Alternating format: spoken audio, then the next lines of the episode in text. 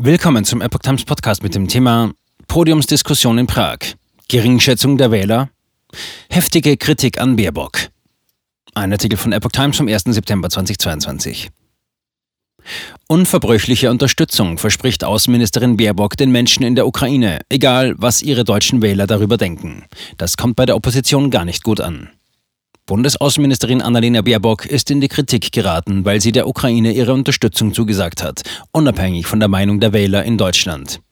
Die AfD und die Linke warfen der grünen Politikerin deshalb eine Missachtung des Wählerwillens vor. Kritik kam auch aus der CDU. Bei Twitter war Hashtag Baerbock Rücktritt am Donnerstag einer der meistgenutzten Hashtags in Deutschland. Anlass waren Äußerungen, die Baerbock am Vortag bei einer Podiumsdiskussion in Prag getätigt hatte.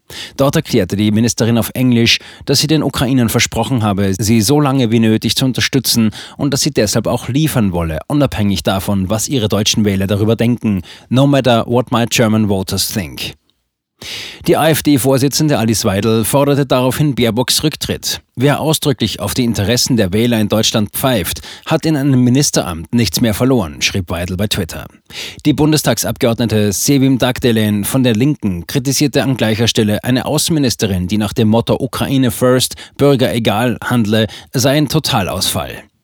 Der CDU-Außenpolitiker Norbert Röttgen schrieb auf Twitter von Scheinheroismus, weil die Mehrheit der Deutschen zur Unterstützung der Ukraine bereit sei.